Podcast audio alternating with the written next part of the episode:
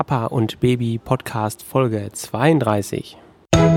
Herzlich willkommen und schön, dass ihr wieder eingeschaltet habt. In diesem Podcast verrate ich euch, welche Entwicklung die Babys in welcher Woche machen.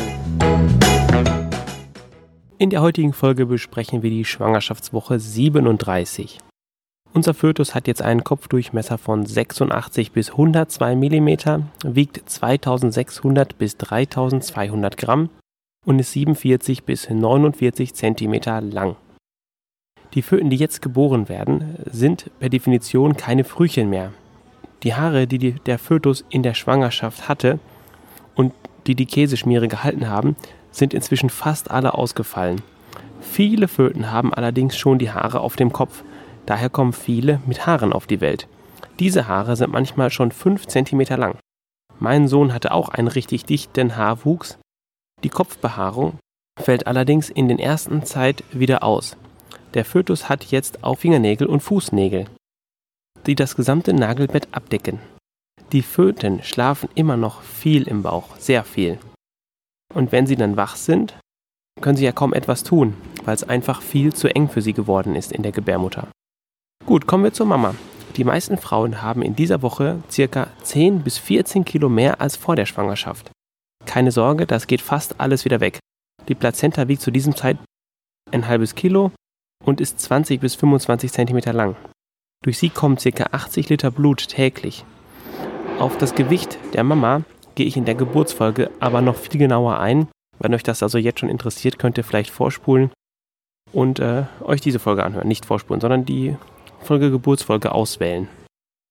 Gut, kommen wir zu dem, was ich euch noch über den Kaiserschnitt in dieser Folge alles sagen wollte. Und zwar, es gibt die Möglichkeit, dass dein Baby per Kaiserschnitt geholt werden soll auch. Das ist, wenn es gewisse Probleme gibt oder es halt keine Routine-Sache werden würde, die Geburt, dann kann man einen Kaiserschnitt auch schon vorher ausmachen mit den Ärzten oder die machen das mit einem selber aus. Und dann wird man ein oder zwei Wochen vor dem errechneten Geburtstermin in die Klinik bestellt zu, einer, zu einem geplanten Kaiserschnitt. Da kann man dann auch manchmal noch ein bisschen über das Datum vielleicht mit den Ärzten sprechen, wenn man ein anderes lieber hätte. Das weiß ich nicht. Ähm, ist aber wahrscheinlich möglich.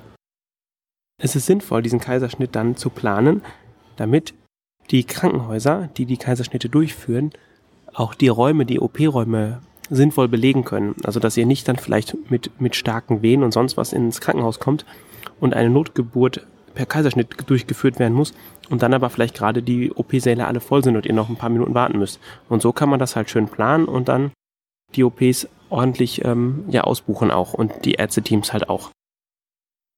Sollte dies alles nicht sein, sondern ihr geht zu einer ganz normalen Geburt und mitten in der Geburt kommt es zu einem Problem, zu irgendeiner Komplikation oder ähnlichem, dann steht da trotzdem ein Ärzteteam ja quasi immer bereit, aber dieses wird dann halt im, zum ersten Fall halt nicht äh, unnütz genutzt, sondern sinnvoll genutzt. Und die werden dann einen Kaiserschnitt mit eurer Frau durchführen. Und bei diesem Kaiserschnitt kommt es dann noch ein bisschen drauf an, wie schnell alles gehen muss. Manchmal kann dann die Frau in einen leichten Dämmerschlaf nur gebracht werden und die Rückenmarkspritze, die vielleicht gelegt wurde, reicht aus. Manchmal muss eine Vollnarkose gemacht werden, manchmal kann man sogar dann noch die Rückenmarkspritze setzen und die Frau in so einen Dämmerschlaf packen. Das, das kommt alles darauf an, wie die Situation in dem Moment ist. Das werden euch die Ärzte dann aber auch im Detail erklären. Und wenn ihr die Zeit noch habt, wenn nicht, dann verlasst euch einfach drauf und lasst euch in die Hände der Ärzte fallen. Die wissen meistens sehr genau, was zu tun ist. Sollte bei dem Kaiserschnitt eure Partnerin noch einige Zeit, ich nenne es jetzt ausgenockt sein, durch vielleicht eine Vollnarkose oder durch irgendwelche anderen Dinge, die mit ihr gemacht werden mussten, dann werden die Neugeborenen auf eure Brust gelegt. Also auf die Männerbrust. Dazu solltet ihr am besten irgendwie Kleidung tragen, die ihr sehr schnell ausziehen könnt, damit das Kind dann auf eure Brust kann. Und ähm, genau, die, die Kleidung mal vorher halt anhaben, damit es einfach nicht zu sehr kalt wird. Weil diese OP-Räume, die sind oft sehr kühl und die Neugeborenen werden zwar mit Decke dann auf euch gelegt natürlich, dass die nicht frieren, aber wenn ihr da fünf Minuten noch oberkörperfrei warten müsst oder ähnliches, dann ist es vielleicht schon unangenehm. Ob ihr mit in den OP dürft während eines Kaiserschnitts, kommt auch wiederum sehr auf das Krankenhaus drauf an und wie die dazu aufgestellt sind. Es gibt wohl Krankenhäuser, da ist es kein Problem. Und dann sitzt ihr hinter dem Tuch beim Kopf eurer Partnerin. Manchmal ist diese sogar wach, je nachdem, welche Narkoseart eben gewählt wird. Und dann kann man mit ihr reden oder ihr beistimmen. Und in anderen Krankenhäusern dürft ihr halt nicht mit rein. Meistens auch in dem Fall, wenn die Frau komplett bewusstlos, nicht bewusstlos ist, aber in, in so einem Schlaf ist halt, dann bringt es ja auch nicht viel, wenn der Vater daneben steht. Dann dürft ihr manchmal auf einem Stuhl vielleicht in der Ecke sitzen oder müsst sogar ganz außerhalb des OPs warten, bis dann euch das Neugeborene gebracht wird. Aber das ist dann, das kann man vielleicht in einem Vorgespräch mit der Klinik auch besprechen, wo ihr dann seid. Wie sowas bei denen dann abläuft oder mit was die gute Erfahrung haben. Meistens dürfen die Väter dann in den Raum mit rein, wenn die Frau genäht wird schon wieder. Ja, also irgendwie die schneiden ja die Bauchdecke auf, holen den Säugling da raus oder das, das, den Fötus raus und dann ist es ja ein Baby, wenn es auf der Welt ist erst. Und ähm, in der Zeit sind dann Väter, ja, wie gesagt, manchmal da, manchmal nicht. Aber wenn dann die Frau zugenäht wird, dann darf der Vater meistens rein und mit dem Baby eben bei der Mutter sein. Und äh, ja, zu der Zeit, wenn die Mutter genäht wird, ist es auch kein Problem mehr. Da müsst ihr euch halt nur überlegen, wenn ihr kein Blut sehen könnt, ob das dann der richtige Ort ist. Nicht, dass ihr da im OP den Ärzten noch umkippt und die sich quasi auch noch um euch und vielleicht eine Kopfwunde oder ähnliches kümmern müssen.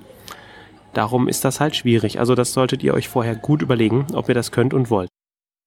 In der nächsten Folge verrate ich euch, was eure Partnerin euch vor der Geburt noch alles zu Hause zeigen muss. Das war's für heute. Ich hoffe, es hat euch gefallen.